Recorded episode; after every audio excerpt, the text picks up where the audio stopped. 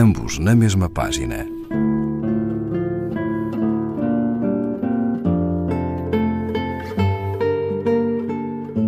Um programa de Raquel Marinho.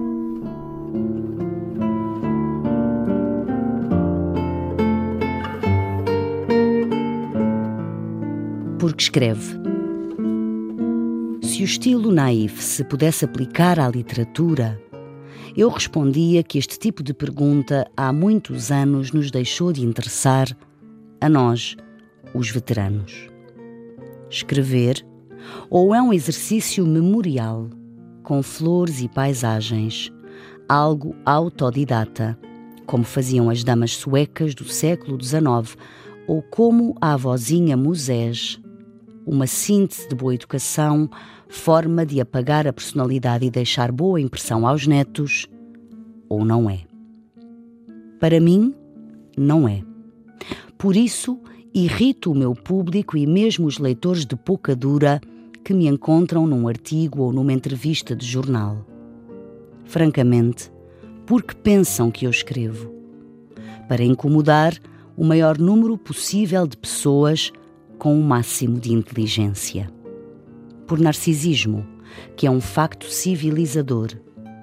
Para ganhar a vida e figurar no La Rousse com o mesmo realismo tópico aplicado a Madame de Pompadour, que, sendo pequenina e abonecada, ali se apresenta como grande bien faite.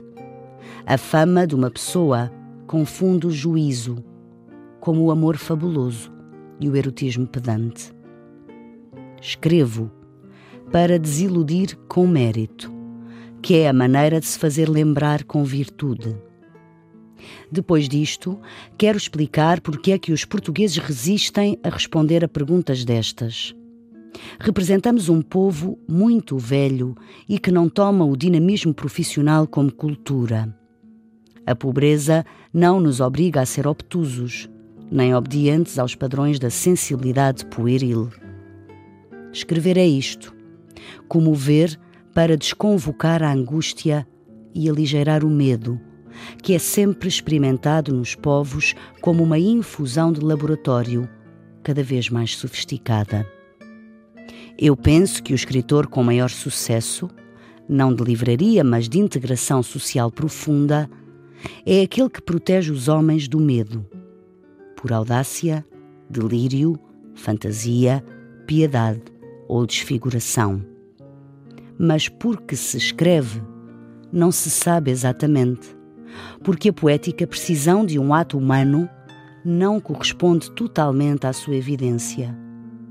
Ama-se a palavra, usa-se a escrita, despertam-se as coisas do silêncio em que foram criadas.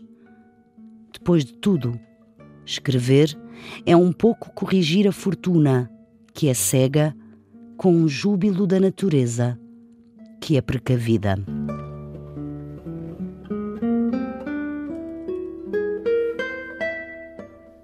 Agostina Bessa Luís, Contemplação Carinhosa da Angústia, Seleção e Introdução de Pedro Mexia, edição Guimarães Editores, página 15 ambos na mesma página. Um programa de Raquel Marinho.